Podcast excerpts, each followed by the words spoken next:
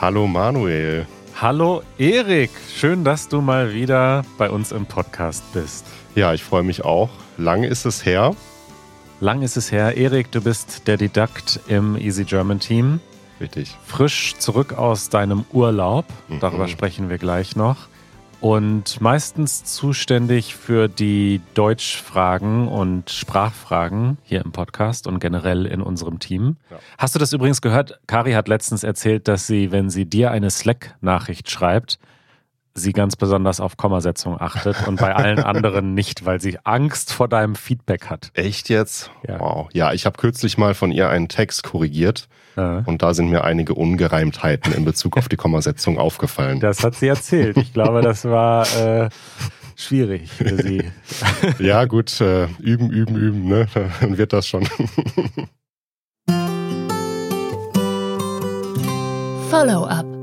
Wir haben viele Themen heute mitgebracht, aber wir starten mit einem kleinen Follow-up zum Thema Zahlen. Kari und ich haben nämlich über Eigenheiten der deutschen Sprache letztens gesprochen und unter anderem darüber gesprochen, dass im Deutschen die Zahlen ein bisschen kompliziert sind, weil man eben nicht wie auf Englisch 435 sagt, sondern 435. 35, also man springt nach hinten. Dann haben wir als Beispiel äh, einer Sprache, die es noch komplizierter macht, Französisch mhm. genannt, äh, weil dort ja gerechnet wird. Zum Beispiel, wir hatten das Beispiel 80. Kennst du 80 auf Französisch? Ähm, 80. Genau, 4 mal 20. Und äh, ich dachte, das wäre mit Sicherheit die komplizierteste Sprache in dieser Hinsicht. Aber Christian aus Schweden hat uns geschrieben, um das zu widerlegen, dass Französisch die komplizierteste Sprache ist, lasst mich euch das dänische System vorstellen. Als Schwede, der in der südlichen Region Schwedens aufgewachsen ist, mit Nähe zu unserem westlichen Nachbarn, habe ich bereits als Kind über dieses faszinierende System gehört. Also es geht um die dänische Sprache. Dieses System kombiniert die Eigenheiten der deutschen und der französischen Systeme, indem es die letzten zwei Ziffern austauscht und die höheren Zahlen auf einem Vielfachen von 20 basieren. Wow. Darüber hinaus zählt man sogar mit negativen halben Vielfachen von 20. Was? Weil die Verwirrung nach dieser Beschreibung wahrscheinlich total ist. ja. ja. Lasst uns ein Beispiel anschauen. 72 auf Dänisch ist, das kann ich jetzt nicht vorlesen, aber ich skippe mal zu seiner Erklärung, mit der wörtlichen Bedeutung halb viermal 20. Wobei halb viermals wie in der Uhrzeit halb vier interpretiert werden muss, nämlich als der halbe Weg zwischen drei und vier. Mhm. Das heißt dreieinhalb. Zusammenfassend heißt 72 wörtlich auf Dänisch also zwei und halb vier mal zwanzig. Das ist das verrückteste Zählungssystem, das ich kenne und definitiv komplizierter als das französische. Ja, verrückt. Krass, krass. Das war mir so nicht bewusst. Ich weiß jetzt auch nicht, ob ich das jetzt schon beim ersten Mal hören alles verstanden habe.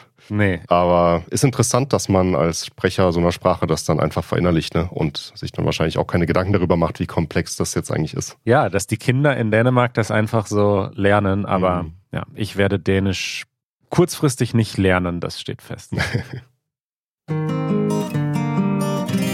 Das nervt. Wir freuen uns immer, wenn ihr uns äh, Nachrichten schickt. Und wir haben eine Nachricht bekommen mit einem Das nervt. Und diese Nachricht passt genau zu dem Thema, was du mitgebracht hast ah, heute, Erik. Mhm. Deswegen dachte ich, wir starten mal mit der Audionachricht von unserer Hörerin Soyoung. Hallo, ihr Lieben. Ich heiße Soyoung, komme aus Südkorea und zurzeit wohne ich in Barcelona. Letzte Woche war ich für eine Woche lang in Berlin. Als ich am Flughafen angekommen bin, dachte ich, Mann, ich bin in der Stadt, wo Kari, Janusz und Manuel wohnen. Ich war so glücklich, dass ich in der Nähe von euch bin. Aber als ich zur Gepäckausgabe kam, ist meine Freude ein bisschen weniger geworden. Dort stand eine Wartezeit von zwei Stunden. Ich habe schon mal gehört, dass der Berliner Flughafen viele Probleme hat, aber zwei Stunden auf Gepäck zu warten, habe ich nicht erwartet. Ich möchte gerne wissen, ob ihr auch solche lustigen bzw. nervigen Erfahrungen am BER hattet. Also herzliche Grüße aus dem sonnigen Barcelona. Ich bin ein großer Fan von euch. Ihr seid zuckersüß. Zuckersüß. Ja, So Jung musste zwei Stunden auf ihr Gepäck warten am Berliner Flughafen BER, der ja noch ziemlich neu ist. Erik, du warst gerade im Urlaub und bist von Berlin geflogen? Ja, ich bin vom BER tatsächlich auch geflogen nach ähm, Teneriffa. Ich muss aber sagen, dass ich keine besonders negativen Erfahrungen diesmal hatte. Ich war sogar positiv überrascht, weil ähm, es gibt da so eine Online, äh, Online-Formular, da kannst du dir eine, eine, einen Zeitslot für die Sicherheitskontrolle reservieren Aha. und kannst dann einfach hingehen und hast kürzere Wartezeiten. Also das war meine letzte positive Erfahrung dort. Warte, wie funktioniert das? Es gibt unterschiedliche Schlangen bei der Sicherheitskontrolle und wenn du einen Termin hast, gehst du in die Terminkundenschlange oder? Genau, das Ding heißt, glaube ich, Berlin Runway und du musst das halt vorher reservieren und dann zur richtigen Zeit da sein und dann kannst du relativ schnell durch die Sicherheitskontrolle. Also da ist der BER dann, glaube ich, doch mal ganz gut, aber ich bin gespannt, ob du dann vielleicht noch äh, hm. andere Erlebnisse hattest. Interessant, also ich bin noch nicht besonders häufig vom BER geflogen und kann mich gar nicht mehr so an die Gepäckausgabe erinnern. Ich musste jedenfalls keine zwei Stunden warten. Mhm. Aber was ich richtig bescheuert finde am BER, es gibt, also ich habe da nämlich mit jemandem drüber gesprochen, der aus den USA kommt und der das so gut fand, dass man in Berlin mit der S-Bahn bis zum Flughafen fahren kann oder quasi in den Flughafen rein. Mhm. Unterirdisch fährt die S-Bahn. Das heißt, man kommt von der Stadt bis zum Flughafen, mit einem Zug sehr unkompliziert. Ja. Soweit, so gut. Das ist aber in Europa, denke ich, auch der Standard, dass mhm. man jetzt nicht mit dem Auto zum Flughafen fahren muss. Aber der Berliner Flughafen hat zwei Terminals. Mhm. Aber es gibt nur eine Station für diesen Zug. Und wenn du an dem anderen Terminal zum Beispiel abfliegst oder ankommst, musst du aus dem Gebäude raus, mhm. in den Regen, wenn es regnet, mit deinem Koffer über die Straße, wo irgendwie noch Busse fahren, hm. ins andere Gebäude rein und dann nach unten zu den Zügen. Und da denke ich mir, der ist doch brandneu, der Flughafen. Hm. Wieso hat man da nicht das so gebaut, dass das für beide Terminals funktioniert? Ja, ja, das stimmt. Das ist äh, ziemlicher Quatsch. Das habe ich kürzlich auch äh, gedacht, als ich da wieder angekommen bin und erstmal so gefühlt einen Kilometer zum Zug hinlaufen musste. Ja, das ist. Es ist jetzt keine halbe Stunde, aber es sind schon so zehn Minuten Fußweg. Ja, ja, ja. Okay so viel zum BER, aber du wolltest heute tatsächlich auch dich beklagen über das Fliegen. Ja. Wir meckern heute auf hohem Niveau hier. richtig, richtig. Also ich muss sagen, ich bin jetzt schon wirklich lange nicht mehr geflogen. Mhm. Ähm, das letzte Mal war wahrscheinlich letztes Jahr bei unserem äh, Teamtreffen in äh, Barcelona. Mhm. Ähm, aber jetzt dachte ich, äh, fliege ich mal schön in den Urlaub nach Teneriffa und arbeite von da ein bisschen und mache auch ein bisschen Urlaub. Ähm, und klar, wie kommt man nach Teneriffa? Wahrscheinlich nicht mit dem Schiff, außer man hat sehr viel Zeit. Und naja, ich bin dann halt natürlich mit einigen der bekannten Airlines oder mit einer bekannten billigen Airline dorthin geflogen. Mhm. Und ja, war gespannt, was mich da so erwarten würde. Ja. Und naja, ich bin jetzt nicht ultra begeistert davon, würde ich sagen, vom Erlebnis. Schieß los. naja, also ich dachte, ich fahre ja in den Urlaub, ich möchte entspannt im Urlaub ankommen. Und da buchst du dir doch einfach mal Priority dazu. Was bedeutet das? naja, als Priority-Kunde ähm, zahlst du ein bisschen mehr und hast dann dafür gewisse Vorteile, wie zum Beispiel, dass du ähm, mehr Beinfreiheit hast im, im Flugzeug. Das ist für mich ein Vorteil, weil ich nicht so nicht so kurz bin zum Beispiel. Und dass man als erstes auch ins Flugzeug einsteigen darf. Und das fand ich eigentlich cool. Warum? Das habe ich noch nie verstanden. Warum will man zuerst ins Flugzeug? Ähm, ja, du kommst doch dadurch nicht früher an. Das, das Flugzeug landet das, nur da, einmal. Da gebe ich, dir, gebe ich dir recht. Aber ich bin so jemand, ich stehe dann, also sobald zum Boarding aufgerufen wird, stelle ich mich halt an hm. und dann stehe ich da halt drei Stunden. Und das ist aber auch richtig typisch, typisch deutsch. Ja. Ich glaube, in anderen Ländern passiert das auch, dass dann alle aufstehen und ganz nervös sich in diese Schlange stellen. Ja. Ich bleibe immer sitzen, bis die Schlange quasi weg ist und dann stehe ich auf, klappe meinen Laptop zu, stehe auf ja, und gehe ins Flugzeug. Mega, so sollte es jeder eigentlich machen. Ist auf jeden Fall die entspanntere Art anzureisen. Äh, oder halt Priority, habe ich gedacht. Ja. Aber naja, äh, man wurde dann aufgerufen zum Boarding und dann äh, durfte man durch, Tickets wurden kontrolliert und dann sammelten sich alle Leute in dieser Treppe mhm. ähm, und da haben wir dann noch so eine halbe Stunde eingepfercht sozusagen gewartet mhm. und da habe ich gedacht, ja gut, das hat jetzt nicht hat jetzt nicht wahnsinnig viel gebracht vom Komfort der Reise. Was hat das gekostet? Ach, es war nicht so teuer, weiß ich nicht, 10, 15 Euro vielleicht. Ähm, 15 Euro findest du nicht teuer dafür, dass du da jetzt als erstes ins Flugzeug durftest. Ja, klar. Es ist schon, äh, für das, was man kriegt, ist es natürlich zu wenig. Was hat denn der ganze Flug gekostet? Ähm, das waren so 120 Euro eine Strecke, oh, glaube ich. Ist ja gar nicht billig dann. Die Billig-Airlines werben doch meistens mit irgendwie Flug 10 Euro. Ja, genau. Und das ist halt auch meistens nicht der Fall, wenn man halt spontan irgendwo hinfliegt. Und mhm. das war bei mir jetzt auch sehr spontan alles. Deshalb habe ich jetzt nicht die 10-Euro-Flüge abgegriffen, die man vielleicht auch bekommen kann. okay. okay, also das hat dich genervt. Was ja. noch? Ja, das zweite, was glaube ich auch typisch billig Airline ist, sind ähm, Busse auf dem Flughafen. Das heißt, du steigst nicht über diese Gangway, über diese, das heißt Gangway, oder? Diese, diese Brücke zum Flugzeug. Kann sein, weiß ich nicht. Ja. ähm, gibt es da nicht, sondern oft äh, muss man erstmal runterlaufen über eine Treppe, dann in einen Bus einsteigen und dann mit dem Bus zum Flugzeug noch zehn Minuten hinfahren. Und äh, naja, das hat auch viele Nachteile. Man wird vielleicht auch nass, wenn das Wetter scheiße ist. Man muss sich ähm, erstmal einen Platz in dem Bus sichern, wenn man nicht auf den nächsten warten will. Und das finde ich halt auch so ein Ding, was die Reise nicht besonders äh, viel angenehmer macht. Ja, aber ist das wirklich, hat das was mit den Billig-Airlines zu tun oder mit dem Flughafen? Ich dachte immer, das kommt halt darauf an, wo die gerade Platz für das Flugzeug haben. Aber es mhm. kann natürlich sein, dass die eine teurere Airline dann sich diese Plätze reserviert, wo, die, wo es diese Brücken gibt. Das ja, das weiß ich auch nicht genau, aber ich vermute auch mal, dass es so ist, weil ähm, ja, als ich jetzt geflogen bin, da bin ich auf dem Hinflug quasi mit einer etwas teureren Airline geflogen und da gab es halt keine Busse, sondern man konnte direkt einsteigen. Hm. Wohingegen, wenn ich vom BR billig fliege, dann äh, ist das meistens bis jetzt ein Bus gewesen, der dann zum hm. Flugzeug fährt. Okay. Was noch? Was noch? Ähm, das naja, war's schon. Naja, es gibt schon noch Sachen, über die man sich aufregen kann. Also ich finde es zum Beispiel an Flughäfen immer mega nervig, wenn man halt durch die Sicherheitskontrolle durch ist, dass man dann erstmal durch auch wieder mehrere Kilometer gefühlt äh, irgendwelche Shops durchläuft. Und ich frage mich immer, wer kauft denn da äh, Sachen? Also ich, ich, ich habe da noch nie was gekauft, außer vielleicht ein Sandwich oder so. Duty Free. Duty Free. Ähm, und wie Duty Free das Ich kann dir sagen, wer da Sachen kauft. Janusz. ja, der, geht, der kauft sich erstmal eine Packung M&M's. ja, okay, das ist okay. Aber ich, also ich muss sagen, du sagst das natürlich alles auch so mit einem Augenzwinkern, weil es ist schon Klagen auf hohem Niveau. Das ist klar so, ja. Okay. Oh, ich fliege in den Urlaub und muss jetzt. Und man kann ja quasi eine bessere Experience haben, wenn man, was weiß ich, erste Klasse in einem in einer teureren Airline fliegt. Ja. Aber selbst mit diesen ganzen Punkten, die du anbringst, die ich auch sehe, ich versuche ja auch wenig zu fliegen aus verschiedenen Gründen.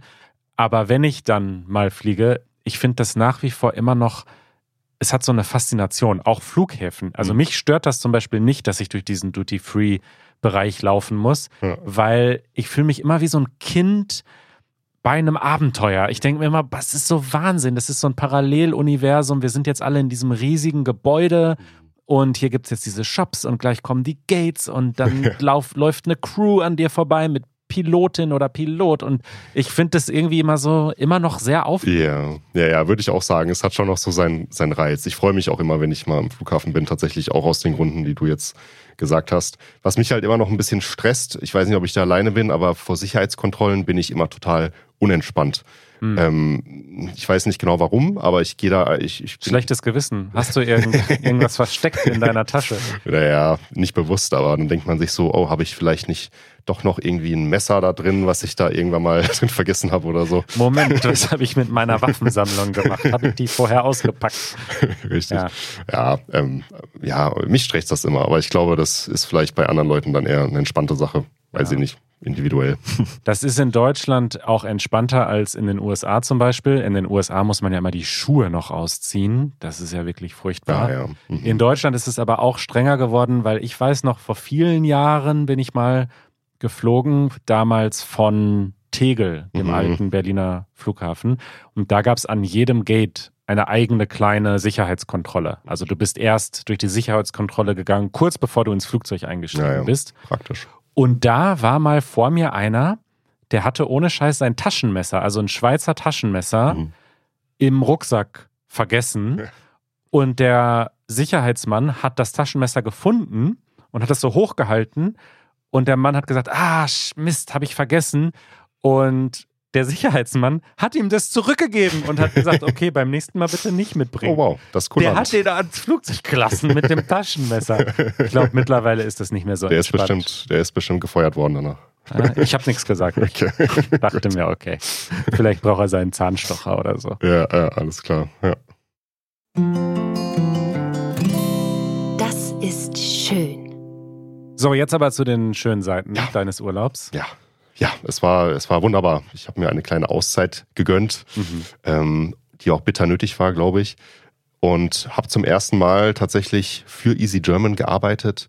Ähm, aus dem Urlaub oder sagen wir halb aus dem Urlaub. Ähm, ich habe die ersten Tage gearbeitet und den Rest der Woche Urlaub gehabt.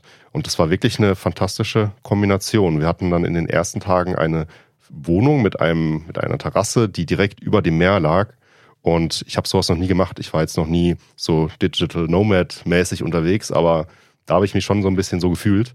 Hast du Oh. so Fotos für Instagram gemacht, wo man deine Füße sieht in Flipflops und den Laptop und das Meer im Hintergrund Ja, und so ein so. Cocktail an der Seite und dann Hashtag Workation? So ungefähr schon, ja. Man muss ja auch mal ein bisschen zeigen, wie geil das eigene Leben ist. Das schadet ja nicht. So ein Typ bist du halt gar nicht, ne? Ja, nee, Hast du überhaupt Instagram? Ich habe Instagram. Ähm, ja, man kann mir folgen, wenn man möchte. Mein Ja. Konto ist aber privat. Achso, dann, Aber es ist, glaube ich, auf unserer Webseite verlinkt. Also ah ja, Schaut okay. mal nach. Und naja, ich fand es wirklich schön. Ich habe auch gemerkt, dass ich wirklich effekt, ja, wie sagt man, produktiver war, als ich auf der Terrasse da saß und gearbeitet habe. Man Echt, könnte ja ja? auch meinen, dass es umgekehrt ist, aber ich habe mich da irgendwie sehr produktiv gefühlt jetzt in der Zeit. Warum? Einfach weil weniger Ablenkung oder Ja, weniger, weniger Ablenkung. Generell, dass man in einem neuen Umfeld, Umfeld gearbeitet hat. hm. Ich glaube, so Tapetenwechsel, würde man sagen, ähm, tut auch immer mal ganz gut, wenn man ähm, seine Produktivität mal steigern möchte, finde ich. Und naja, gut, das Wetter, darüber müssen wir nicht reden. Es war auch förderlich, glaube ich. Und wie ist das Internet auf Teneriffa? Bei der Buchung des Airbnbs habe ich penibel darauf geachtet, dass Ja. das Internet schnell genug ist.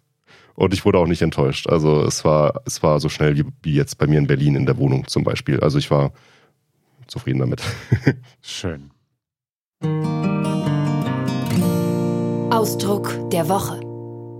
Erik, du hast gerade einen Ausdruck benutzt, den finde ich schön, der ist sehr bildlich. Ja. Und zwar hast du gesagt, dass du dort auf der Terrasse gearbeitet hast, statt an deinem Schreibtisch. Das war ein Tapetenwechsel. Jawohl. Das musst du erklären. Das Wort besteht ja aus zwei Teilen. Einmal die Tapete. Das können wir vielleicht kurz erklären, was eine Tapete ist. Ähm, das ist quasi die Schicht oder das Papier, was man an eine Wand in seinem Haus, seiner Wohnung draufklebt, damit die Wand äh, schöner aussieht. Und ähm, dann haben wir Wechsel. Der Wechsel, das kennt ihr wahrscheinlich dann auch, dieses Wort.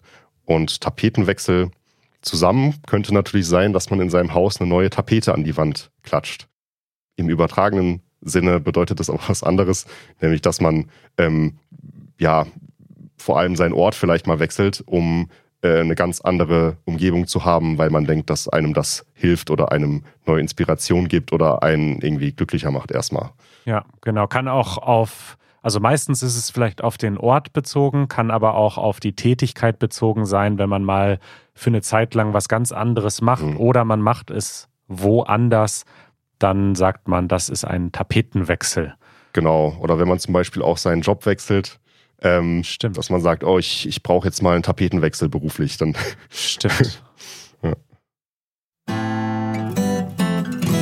Empfehlungen der Woche. Ja, ich habe äh, für euch eine schöne Empfehlung. Die, also ich persönlich finde die sehr, sehr schön.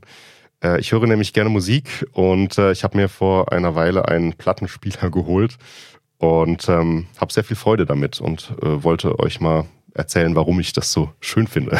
Ein Plattenspieler, also einen Schallplattenspieler. Ja. Ich habe übrigens auch in der letzten Episode mit Janusz, da habe ich diesen Begriff benutzt. Ich habe gesagt, der Künstler klingt anders live als auf Platte. Und dann mhm. habe ich das später in den Vokabeln, die wir in den Shownotes immer definieren, die wichtigen Vokabeln, dort habe ich reingeschrieben, was auf Platte bedeutet. Mhm.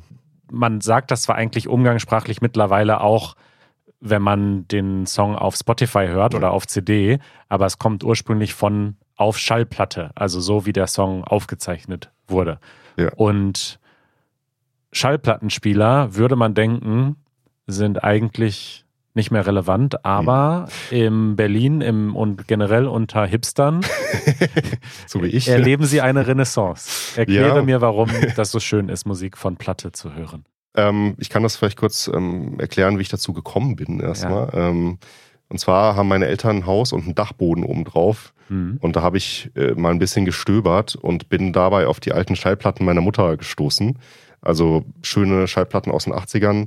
Ähm, das war schon in meiner Kindheit, dass ich die da gefunden hatte und habe dann damals auch schon die angehört und war davon irgendwie fasziniert. Ähm, danach sind sie wieder auf dem Dachboden verschwunden, die, äh, die Schallplatten, bis ich sie kürzlich wieder rausgeholt habe. Entstaubt habe, die waren komplett mit einer richtig dicken Schicht Staub bedeckt. Aha. Aber sie, sie haben noch wunderbar gelaufen, beziehungsweise ich dachte dann, ich muss die anhören und habe mir dann einen Plattenspieler deswegen eben geholt, um mal neue Musik zu entdecken, also neue Musik aus den 80ern in dem Fall, ähm, um mal zu gucken, was die Eltern so gehört haben. Und ja, ich finde, das ist auch ein ganz anderes Musikhören, als wenn ich jetzt äh, streame einfach nur. Mhm. Das finde ich sehr, sehr schön. Es ist viel bewusster, als wenn man einfach bei Spotify ein Lied nach dem anderen streamt. Äh, man muss sich mehr auf die Musik einlassen, weil du kannst ja nicht so wirklich vor- und zurückspulen. Das ist äh, ein bisschen schwieriger. Und ähm, ja, so, so eine Schallplatte hat, hat auch nochmal so einen speziellen äh, Sound, so einen speziellen Klang, der ein bisschen weicher und wärmer ist, finde ich, als ja. äh, jetzt digitale Musik. Und das finde ich sehr schön und auch faszinierend. Ähm, klingt bescheuert, aber dass man so ein Ding hat, so eine Platte und da sind Rillen drin und da kommt Musik raus durch äh, Abtasten, durch eine Nadel, finde ich echt, äh, finde ich spannend. Der Sound wird natürlich immer schlechter über die Jahre. Mhm. Also diese Schallplatten, die da auf dem Dachboden waren, die klingen halt irgendwann immer schlechter, aber das macht dann vielleicht auch Teil des Charmes ja. aus. Oder also ich, ich glaube, es gibt ja viele Leute, gerade so Nerds, glaube ich, die darüber lachen oder sagen, das ist Quatsch. Also erstens den warmen Sound, den kannst du schon auch digital reproduzieren. ja. Weil du kannst digital letztlich alles abbilden. Es ist jetzt nicht so, dass man diesen Sound nicht kriegen kann digital. Ja. Und ich glaube aber, ich verstehe das trotzdem total, weil es ist so ein bisschen wie eine Teezeremonie. Oder auch ich mache meinen Kaffee ja auch mit so einer Aeropress und so und ich könnte mir auch einen Vollautomaten kaufen, wo ich nur auf den Knopf drücke mhm. und vielleicht ist der Kaffee, der da rauskommt, genauso gut oder sogar besser. Ja. Aber ich mag auch diese Zeremonie. Mhm. Das ist jetzt eine kurze Zeremonie, das dauert drei Minuten. aber ich mag es, mir die Zeit zu nehmen und den Kaffee selbst zu pressen. Ja. Und so ist es vielleicht genau. dann mit dem Musikhören auch. Richtig, richtig. Ja, es ist äh, auch eine Art ja, Ritual. Die Schallplatte erstmal aus der Hülle nehmen, die, die Schallplatte spüren, ja. die Schallplatte sauber machen, die Schallplatte auflegen, die Nadel auflegen. Das ist, ist, ist schön. Und äh, ja, da geht es, glaube ich, auch, wie du sagst, ähm, so ums Feeling einfach, so um dieses Erlebnis ja. und um dieses Ritual. Und es zwingt einen dazu, wie du schon sagst, dann bewusst zuzuhören. Ne? Man, ich glaube, die Musik klingt vielleicht auch einfach besser, weil man ganz anders hört. Mhm. Also das Bewusstsein ist ein anderes, als wenn man einfach doppelklickt und das im Hintergrund hört. Ja. Und deswegen kann ich das sehr gut verstehen. Was mich ein bisschen abschreckt, ist, dass das natürlich Platz braucht. Mhm. Und wenn man nicht nur die Schallplatten der Eltern hören will, sondern dann anfängt zu sammeln, ja. dann wird es halt auch schnell ein teures Hobby. Mhm, richtig. Vor allem, wenn du halt von ja, modernen KünstlerInnen dann Schallplatten kaufst, weil da gibt's ja auch ganz viele, Ja. kostet eine Schallplatte dann auch mal 30 Euro oder so. Ja. Und das ist dann eventuell auch ein teures Hobby. Aber in Berlin, wie schon angedeutet, äh, bekommt man sehr viele gebrauchte Schallplatten zum sehr günstigen Preis auch. Das stimmt. Hier um die Ecke ist auch so ein Laden, Mhm. der immer die Schallplatten draußen hat. Ja. Eure Fragen. Erik, ich lass dich nicht gehen, bevor du nicht mindestens zwei sprachliche Fragen beantwortet hast. Kriegen wir hin. Das äh, gehört zu deinem Job. Viktor aus Russland hat uns geschrieben, vielen Dank für eure wertvolle Arbeit. Ich möchte gerne eine Frage über Da-Wörter stellen. Darauf, drauf, da drauf oder darin, drin, da drin oder darüber, drüber, da drüber oder daran, dran, da dran. Es ist interessant, mir ist das noch nie aufgefallen, dass Hm. es immer diese drei Varianten gibt. Ich merke ständig, wie unterschiedlich diese Wörter ausgesprochen werden. Gibt es da tatsächlich einen Unterschied oder spricht man sie einfach nur unterschiedlich aus? Vielen Dank, Viktor. Ja, das ist eine spannende, spannende Sache. Also erstmal sehen die ja tatsächlich sehr ähnlich aus und ich denke auch in den, also in vielen Fällen kann man die auch synonym benutzen. Aber grundsätzlich gibt es da, glaube ich, einen Unterschied ähm, zwischen der geschriebenen und der gesprochenen Sprache. Hm. Ähm, vor allem das ähm, da drauf, das sagt Janusz recht häufig, glaube ich. Mhm. Ähm, und das drauf mh, würde ich jetzt eher in der gesprochenen Sprache verorten, weil das ein bisschen, weil die halt so ein bisschen informeller klingen. Ähm, darauf klingt auf der anderen Seite eher gehoben, eher formell, würde ich sagen. Sag mal Beispielsätze. Also, das Internet in Berlin schlecht ist, darauf kann man sich verlassen, Mhm. würde man schreiben, aber umgangssprachlich würde man vielleicht sagen, darauf kann man sich verlassen. Genau, das würde man ähm, sagen, aber dann nicht schreiben, dieses da drauf mit dem zusätzlichen D da drin. Das Mhm. klingt für mich ein bisschen umgangssprachlich. Ja. Und es gibt, glaube ich, noch einen anderen Unterschied.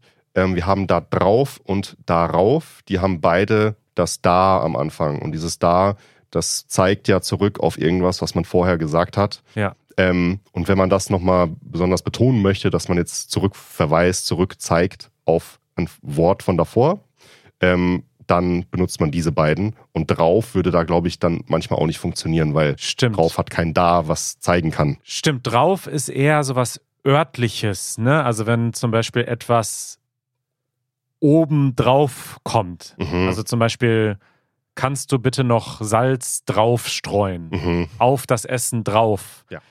Von oben drauf. Genau. So wird das dann benutzt. Das hat aber nichts mit da zu tun im Sinne von da vorher oder. Äh, genau, genau. Und wenn du halt eben das da benutzt, also da drauf oder darauf, dann ähm, können wir vielleicht auch mal ein Beispiel ähm, sagen. Ähm, wo ist denn jetzt meine, meine, meine Uhr? Mhm. Ähm, dann, kannst, dann kannst du zum Beispiel sagen, die ist da drauf auf dem Schrank und kannst auch noch dahin zeigen, um Mhm. zu sagen, okay, ich beziehe mich jetzt auf da ein Objekt, wo die Uhr dann drauf ist. Genau. Genau. Kompliziert, aber interessant. Gut zu Ja, wissen, ja. den, ähm, ja, was dieses da auch bedeutet in diesen Wörtern. Ja. Okay, eine Frage schaffen wir noch. Tanja fragt, was ist der Unterschied zwischen einer Kneipe und einer Gaststätte? Finde ich eine spannende Frage. Ich bin auch gespannt, was äh, du, Manuel, dazu sagst. Ähm, vielleicht gibt es auch Unterschiede. Ähm, ich würde aus meinem Gefühl sagen, die Kneipe hat nur Getränke. Also gehst du hin, um Bier zu trinken zum Beispiel oder andere Alkoholiker. Ähm, ein Gasthaus hat Getränke und Essen, ist also ein Restaurant und manchmal haben die auch noch Gästezimmer. Jetzt hast du Gasthaus gesagt, das gibt's auch noch. Ach so. Gaststätte, Gasthaus ist vielleicht synonym, Ja, aber ich sorry, würde ja. auch sagen, Gaststätte impliziert, da kann man auch was essen. Gasthaus wäre dann eher das, wo man vielleicht sogar auch schlafen kann. Mhm. Aber bei einer Kneipe gibt's vielleicht Chips und Salzstangen. Bei einer Gaststätte gibt's auch was zu essen, aber auch Getränke. Was Und Anständiges. bei einem Gasthaus gibt's vielleicht zusätzlich noch ein Zimmer. ja, ja, Aber es geht auch vor allem ums Essen. genau. Sehr schön. Erik, schön, dass du da warst. Ja, hat mich gefreut. Danke für die Und Einladung. Jetzt geht's zurück an die Arbeit im kalten, regnerischen Berlin. Aber wir quatschen noch ein bisschen weiter in der Aftershow. Alles klar. Bis bald. Bis dann. Ciao.